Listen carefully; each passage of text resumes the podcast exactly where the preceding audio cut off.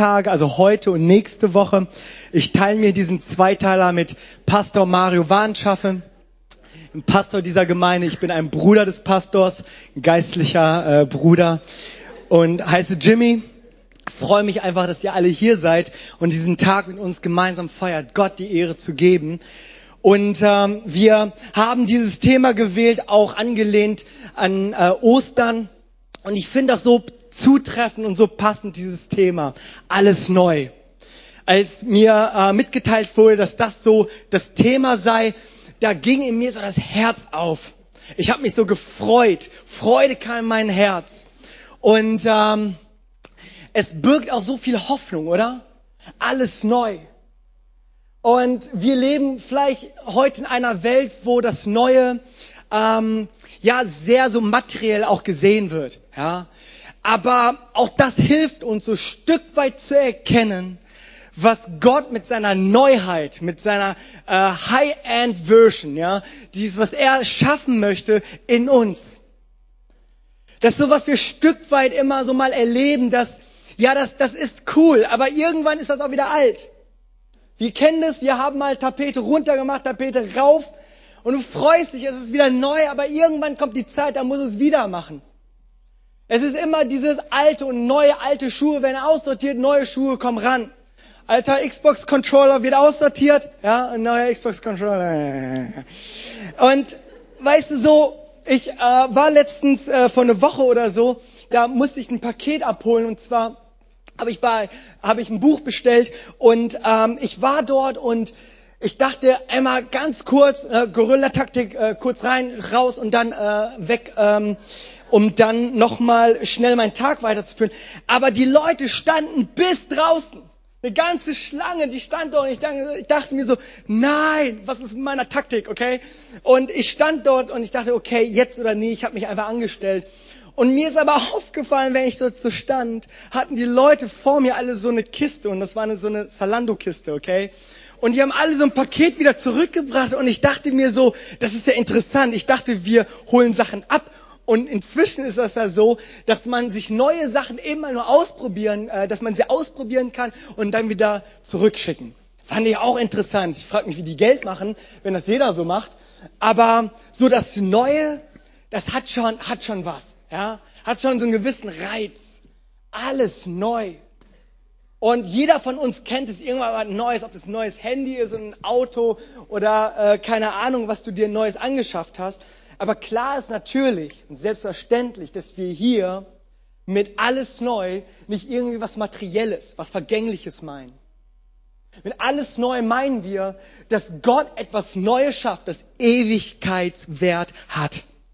Dass etwas ist, was uns als in, in unser Leben geschenkt wird, das für immer einen Wert hat. Alles neu. Und das, was wir so Stück weit erfahren in Neuheiten, das dürfen wir haben in dem, was Christus uns gibt. Ist das nicht eine gute Botschaft? Okay, weil du Amen gesagt hast, bete ich jetzt aber nochmal, okay? Vater im Himmel, Jesus, du weißt, in Wirklichkeit ist es jetzt 11.30 Uhr, Herr. Und ich, und ich bete, Jesus, Herr, dass du uns jetzt wirklich da wo dieses Chaos ist gerade her und das in unserem deutschen Verstand immer ganz schwer ist einzuordnen, schenke Gnade jetzt, Jesus Herr, auch mit dieser Uhrzeit klarzukommen. Und äh, auch wenn unsere innere Uhr und bla, Jesus Herr, wir danken dir, dass du über Raum und Zeit bist, Jesus. Halleluja. Dass du derselbe bist, gestern, heute, in alle Ewigkeit. Ob 11.30 Uhr oder 12.30 Uhr, Sommerzeit oder Winterzeit, Jesus, du bist gut, Jesus. Wir lieben dich und wir preisen deinen Namen in den Namen Jesus. Amen. Gott macht alles neu. Das ist so der Hammer. Und das können wir hier auch feiern. Das haben wir heute getan. Und vielleicht, vielleicht werden wir heute noch mal ein bisschen was machen können mit äh, Anbetung und Lobpreis. Und äh, das ist so schön. Lobpreis geht hoch, Segen kommt runter, Sorgen gehen unter. Und das ist doch so das Prinzip Gottes, oder? Wir,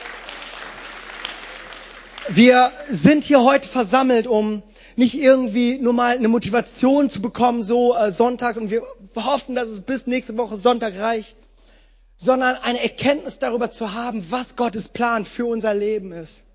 Dass wir eine Osterzeit haben, das in unserem Kalender stehen haben, damit wir uns daran erinnern, was Christus für uns getan hat. Das hat er nicht nur zur Osterzeit getan, das feiern wir jeden Sonntag. Aber an einem Sonntag wie, wie heute können wir uns nochmal ganz besonders unseren Fokus drauf legen. Trauer wird, verwandelt, ähm, Trauer wird verwandelt in Trost, Hoffnungslosigkeit in Hoffnung. Selbst der Tod wird verwandelt in ein ewiges Leben. Jesus macht wirklich alles neu. Und diese, diese Erwartung, die haben wir. Auf diese Verheißung stellen wir uns. Es mag stürmen um uns herum, es mag nicht danach aussehen, wir mögen es vielleicht nicht mal fühlen, aber auf dieses Wort hin, auf, auf das Wort Christi hin, wollen wir die Netze nochmal auswerfen. Auf sein Wort hin wollen wir uns nochmal auf Wasser begehen. Auf sein Wort hin wollen wir uns aufmachen und Ja und Amen dazu sagen, was Gott für uns hat. Und ich weiß, an dem Punkt könnte ich Amen machen und wir äh, loben nochmal den Herrn. Und das stimmt auch. Aber weißt du, ich, ich glaube auch, ähm, wenn wir auch fair mit diesem Thema umgehen, dann birgt ja auch diese Hoffnung auch immer Enttäuschung, oder? So, ich habe einen Fußballverein, den ich unterstütze,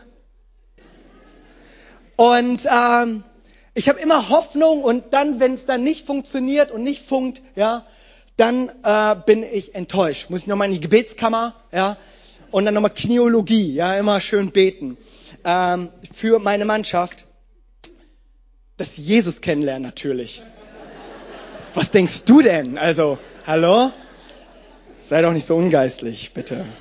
Ist doch logisch. Wir sind hier in einer Kirche. Und es birgt ja immer dieses Risiko, enttäuscht zu werden, oder? Es hat immer das Potenzial, dass das, was wir äh, uns erhoffen, dass das nicht eintritt.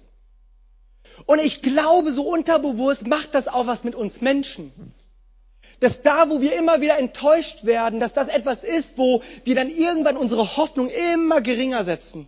Dass wir dann nur noch nüchtern betrachten. Ja?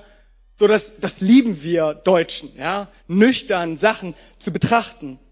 Und, und ich glaube, wir müssen auch gar nicht so weit in die böse, weite Welt gehen, um zu schauen, wo wir enttäuscht wurden, wo unsere Hoffnung enttäuscht wurde. Das ist doch auch in unserem alltäglichen Leben.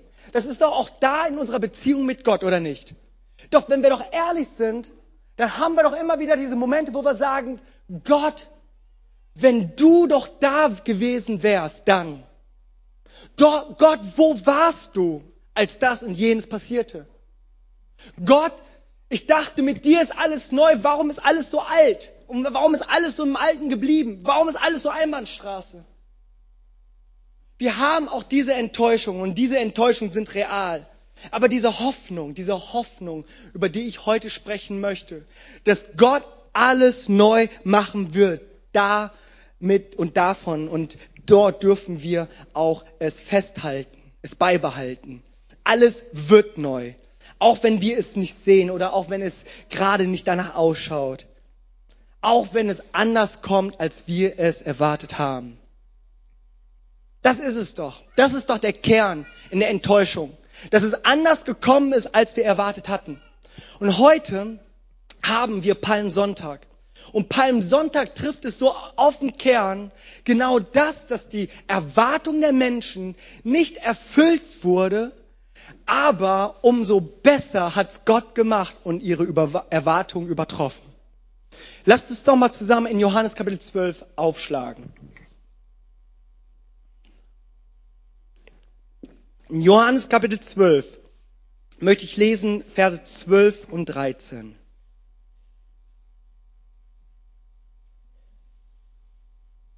Johannes 12, Kapitel 12, Verse 12 bis 13. Am folgenden Tag, als die große Volksmenge, die zu dem Fest gekommen war, hörte, dass Jesus nach Jerusalem komme, nahmen sie die Palmzweige und gingen hinaus ihm entgegen und schrien, Hosianna, gepriesen sei, der da kommt im Namen des Herrn und der König Israels. Die Begeisterung, die war da. Menschen hatten ihre Hoffnung auf Jesus getan. Sie haben sie ihm quasi überstülpen wollen.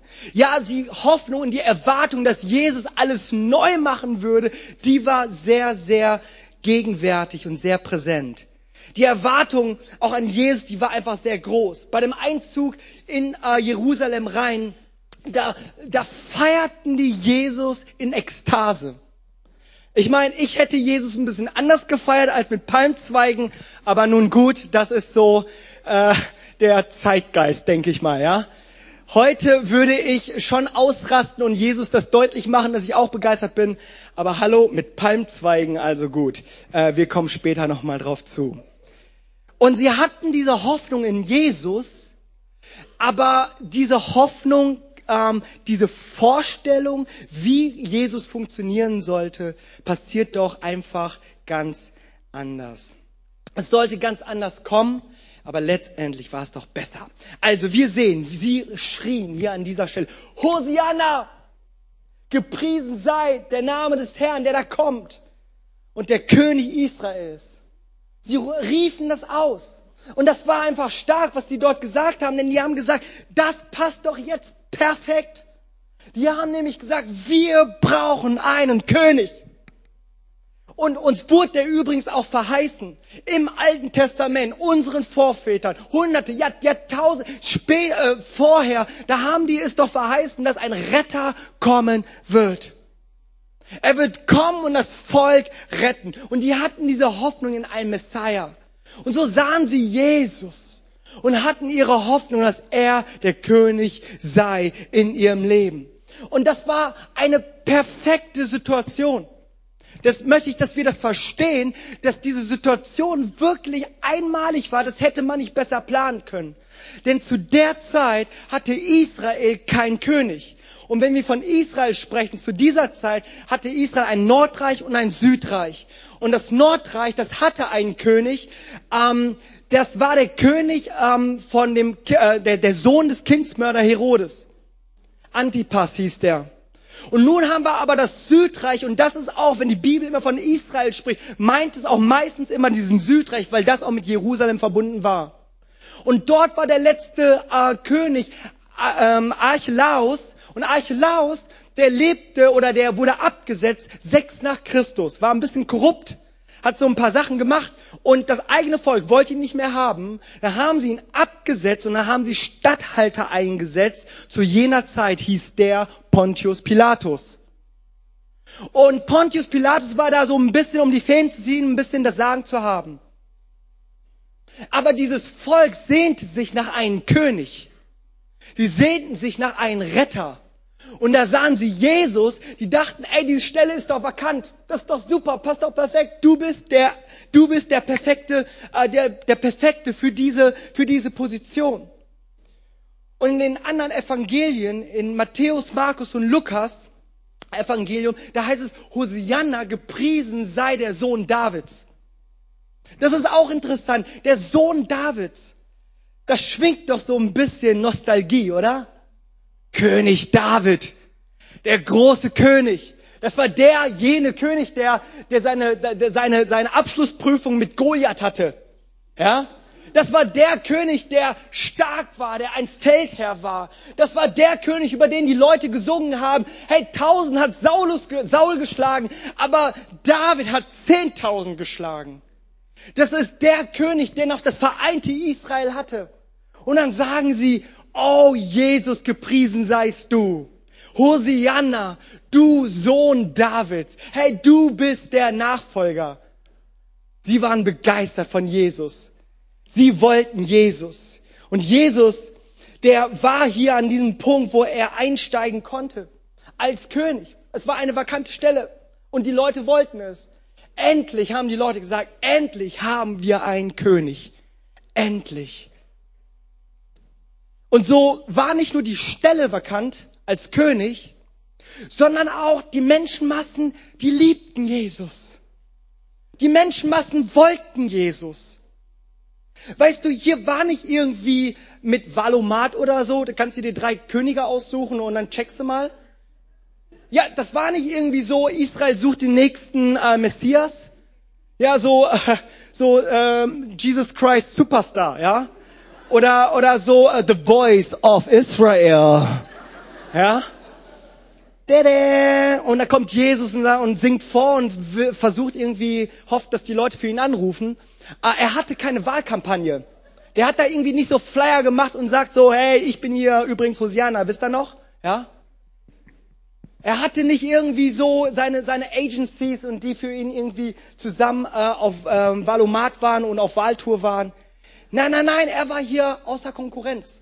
Er hat quasi eine WM gespielt, wo der einzige Spieler war. Ja, er war die einzige Mannschaft. Hat gewonnen, wurde Weltmeister. Bam, König Israels. Halleluja. Er hatte, er, er war, er war einfach, er war einfach der richtige Mann zur richtigen Zeit am richtigen Ort. Die Menschen, die wollten ihn. Schaut mal, wenn wir ein paar Verse weiterschauen, in Vers 19, da besprechen die Pharisäer das, weil die sehen diesen, dieses ganze Volk, das dort abgeht. Und das ist, was sie sagen. Wir können nichts ausrichten. Alle Welt läuft ihm hinterher. Also, wirklich, wenn Jesus gewollt hätte, König zu werden, ey, der wäre König geworden. Die Menschen waren einfach außer sich. Sie waren, sie waren begeistert davon. Und Jesus, ja, er hatte die Menschen auf seiner Seite. Und wir sehen das auch in dem Zusammenhang von Kapitel 12. Da waren die Menschen, die, die waren begeistert von Jesus. Und es hatte einen Grund. Also er lehrte sehr vollmächtig und er, ähm, er war mit Zeichen und Wundern, äh, folgten ihm nach, wo er auch hinging, passierte immer etwas. Hat er auch irgendwie jede Beerdigung äh, zerstört, ne? So einschließlich seiner eigenen, ja? Ist er einfach aufgestanden in seiner Beerdigungs, äh, in seiner Beerdigungsfeier oder ist er reingeplatzt und hat immer immer Leute immer so, die tot waren, auferweckt. Und auch hier hat er einen Lazarus auferweckt.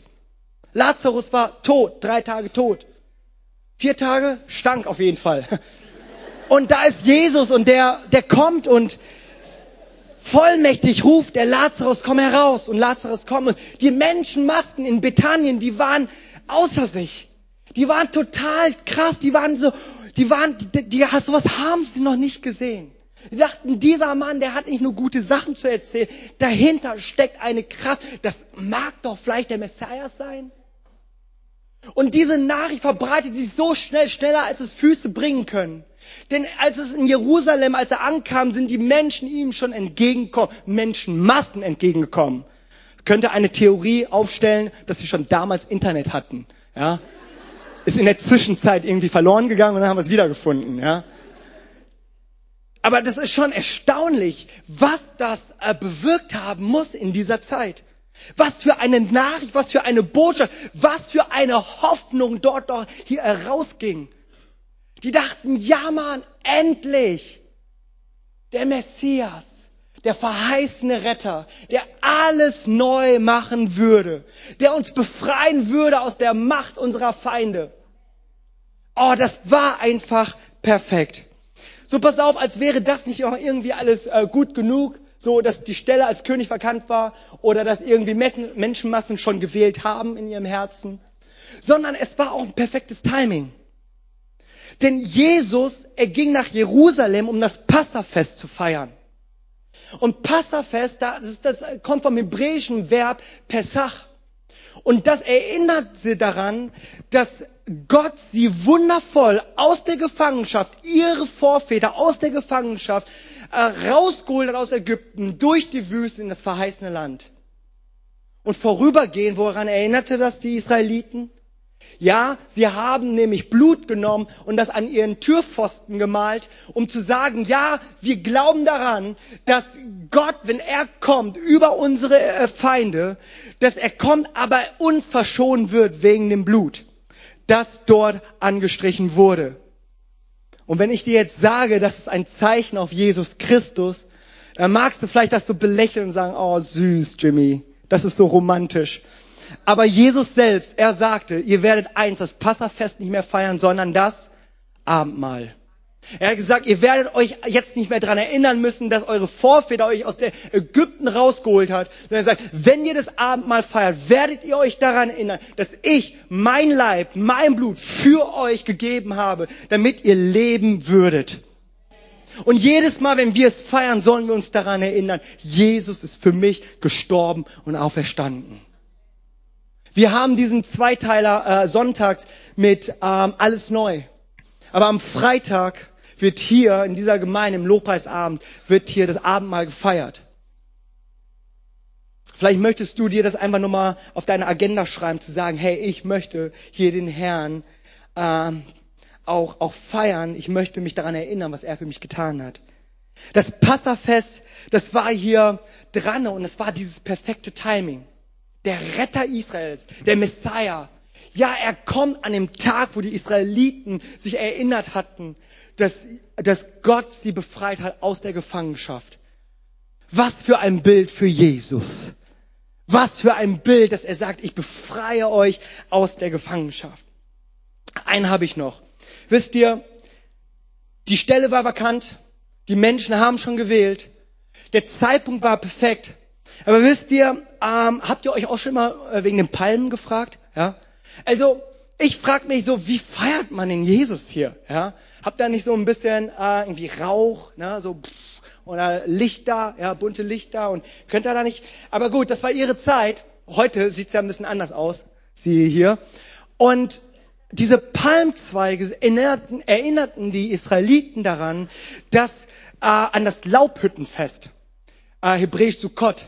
Und Luther hatte dieses Wort äh, Laubhüttenfest genommen, weil nämlich die Israeliten sich auch hier an diesem Fest, ein halbes Jahr später ungefähr, sich daran erinnerten, dass Gott sie auf wunderbare Weise ihre Vorväter rausgeholt aus der Gefangenschaft aus Ägypten, ähm, durch die Wüste in das verheißene Land.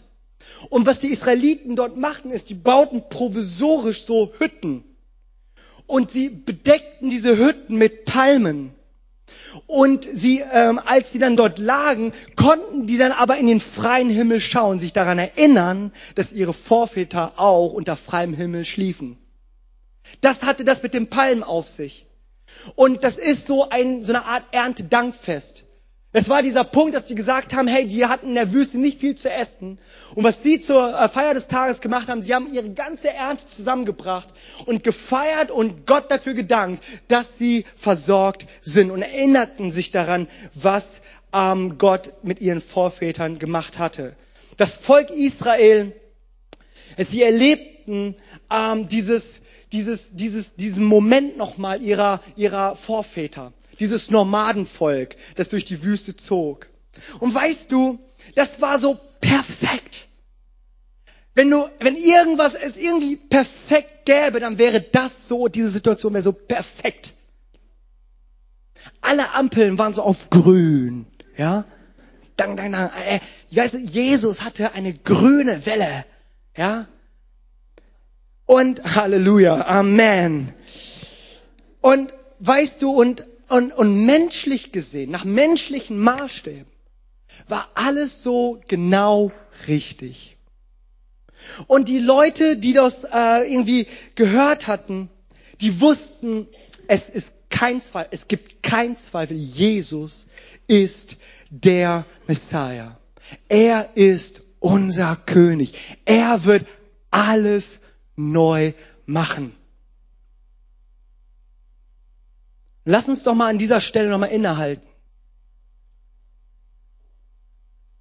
Weil ich in meiner Vorbereitung dachte ich mir so, hey, was wäre eigentlich wenn? Kennst du, kennst du diese Momente? Was wäre eigentlich wenn?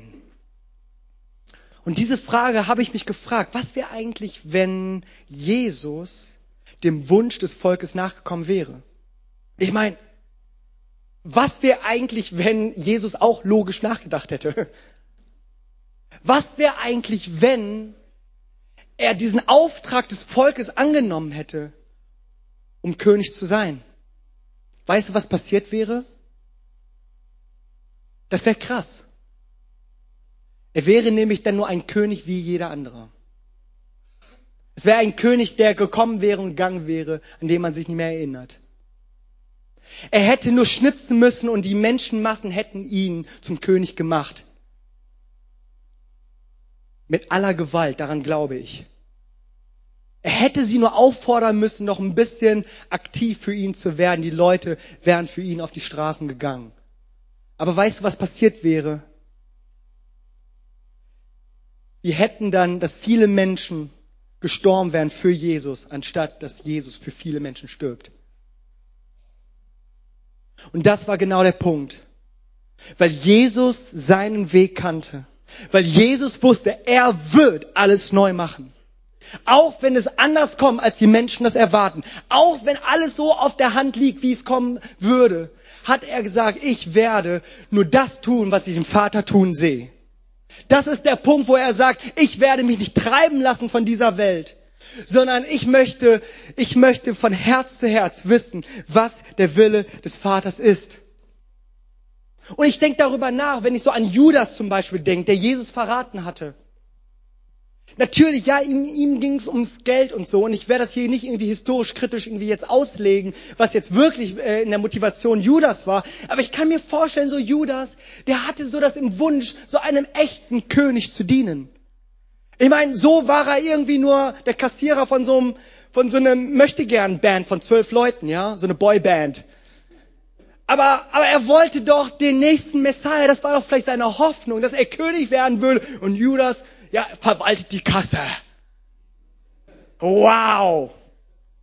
Er dachte, er muss einmal nur nah bei Jesus bleiben und dann wird das schon. Aber er hat festgestellt, ey, Jesus ist so ganz anders drauf. Wir sehen das auch in dem Einzug ähm, nach Jerusalem. In Kapitel 12 Johannesevangelium sehen wir auch, wie Jesus darauf reagiert. Da spricht er nämlich mit den Griechen und dann spricht er davon, dass das Weizenkorn, wenn es nicht in die Erde fällt und stirbt, keine Frucht bringt. Es muss sterben, um viel Frucht zu bringen. Das heißt, nach dieser Ekstase, die dort geschah, wo alle Ampeln auf grün waren, ähm, irgendwie der nächste König zu werden, spricht Jesus hier prophetisch von seinem Tod. Und Judas muss sich vielleicht gefragt haben, meine Güte, er hat schon wieder verbockt. Das wäre doch die Chance gewesen. Mensch, Jesus, ey, jetzt folge ich dir schon drei Jahre nach, treu. Jetzt könntest du da auch mal ein bisschen, ja, denk doch auch an uns, ja. Und dann haben wir Garten Gethsemane. Dann haben wir diesen Punkt, wo, Jesu, äh, wo Jesus verraten wird von Judas. Und ich weiß, das ist reine Spekulation, das unterschreibe ich nicht. Aber vielleicht hatte Judas doch in seiner Hoffnung so eine Initialzündung zu bringen, oder?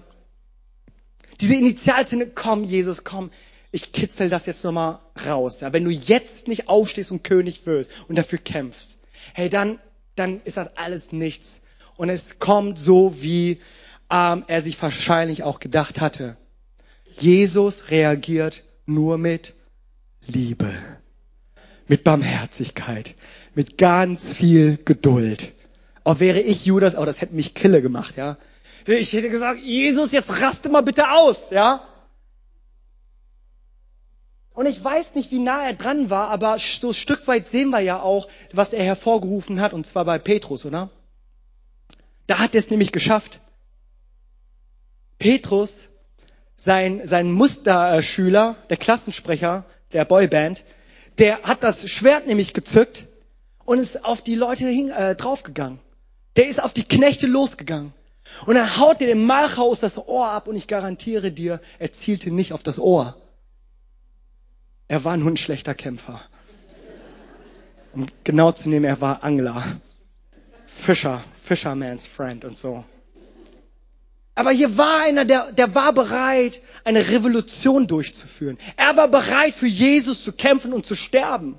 Und ich stelle mir das so vor, die anderen Jünger so, äh, okay, alles klar, ich, ich mach mit, ich mach mit, äh, ne? Und die haben vielleicht keine Waffen und dann immer so, äh, ja? Oder Ablenkungsmanöver, so, Jesus hier, versteck dich und ich renn hier, so, äh, ja?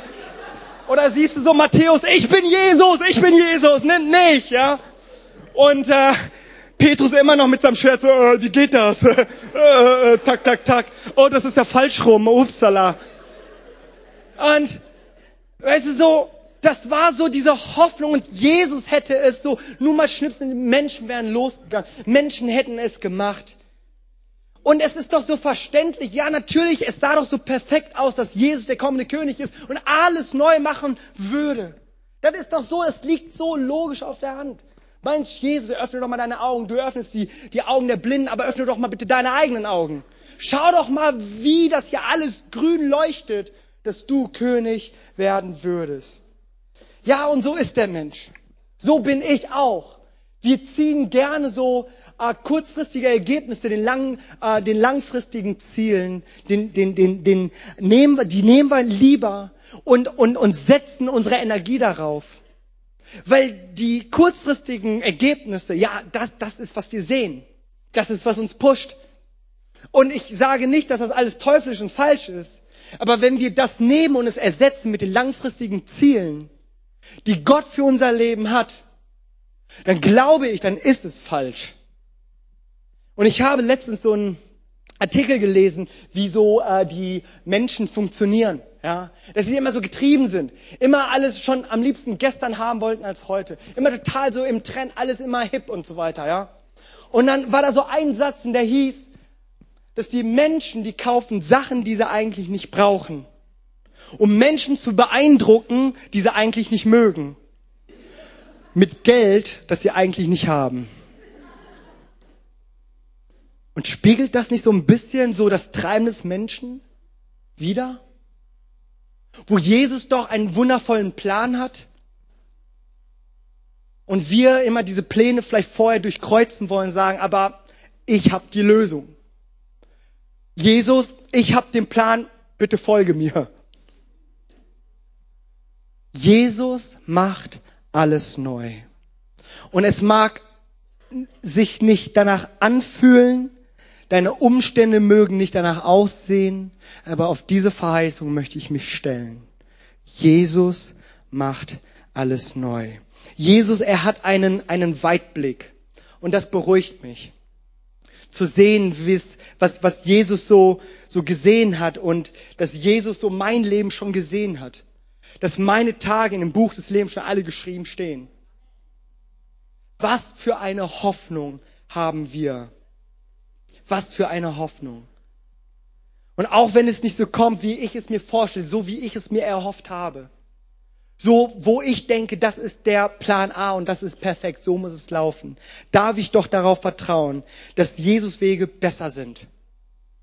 Dass er alles neu machen wird, dass der Mensch seinen Weg plant, aber Gott seine Schritte lenkt. Wir gehen Palmsonntag heute gehen wir in diese Osterwoche rein, auch Karwoche genannt. Und wir gehen dort rein, aber nach, men nach menschlichen Maßstäben ist das so eine Woche des Verlierers. Aber nach göttlichen Maßstäben ist es die Woche des Siegers. Und wie wäre es, wenn wir es Gott geben, dass er uns diese göttlichen Maßstäbe wichtiger werden lassen als die menschlichen Maßstäbe. Dass das Unsichtbare, das Gott für uns hat, wichtiger ist als das, was in dem Menschlichen ist. Jesus, er macht alles neu und darauf, darauf dürfen wir bauen, darauf dürfen wir vertrauen. Was für eine Hoffnung. Liebe Gemeinde, was für eine Hoffnung haben wir in Jesus? Was für ein Geschenk haben wir in Jesus? Er, der unser Leben perfekt geplant hat. Wisst ihr, ich glaube, wir können so viel lernen von Jesus. Und es gibt so äh, einen Spruch für einen Zimmermann, und zwar heißt es, heißt die Devise des Zimmermanns, zweimal messen, einmal schneiden. Macht Sinn, oder? Aber ich dachte mir auch, Mensch, wir sind doch so ungeduldig, ja, und schneiden lieber nur. Schneiden, schneiden, schneiden. Um dann irgendwann herauszufinden, das ist zu kurz, ja hm, was machen wir jetzt? Kleben. Ja, ja und so, so funktioniert das manchmal. Manchmal habe ich auch so einen Eindruck, wir planen unseren Urlaub besser als unser Leben.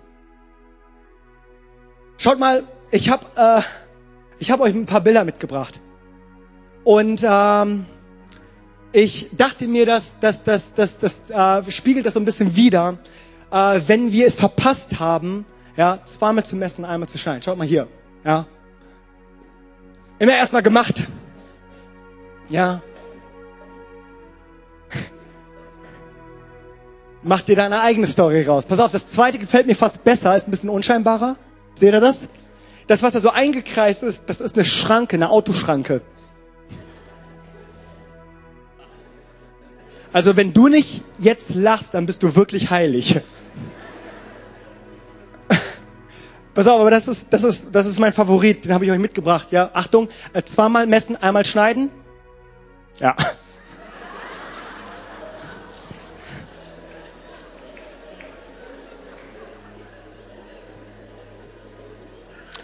Kannst du so auf Augenhöhe besprechen, ja? Ey, wie läuft's?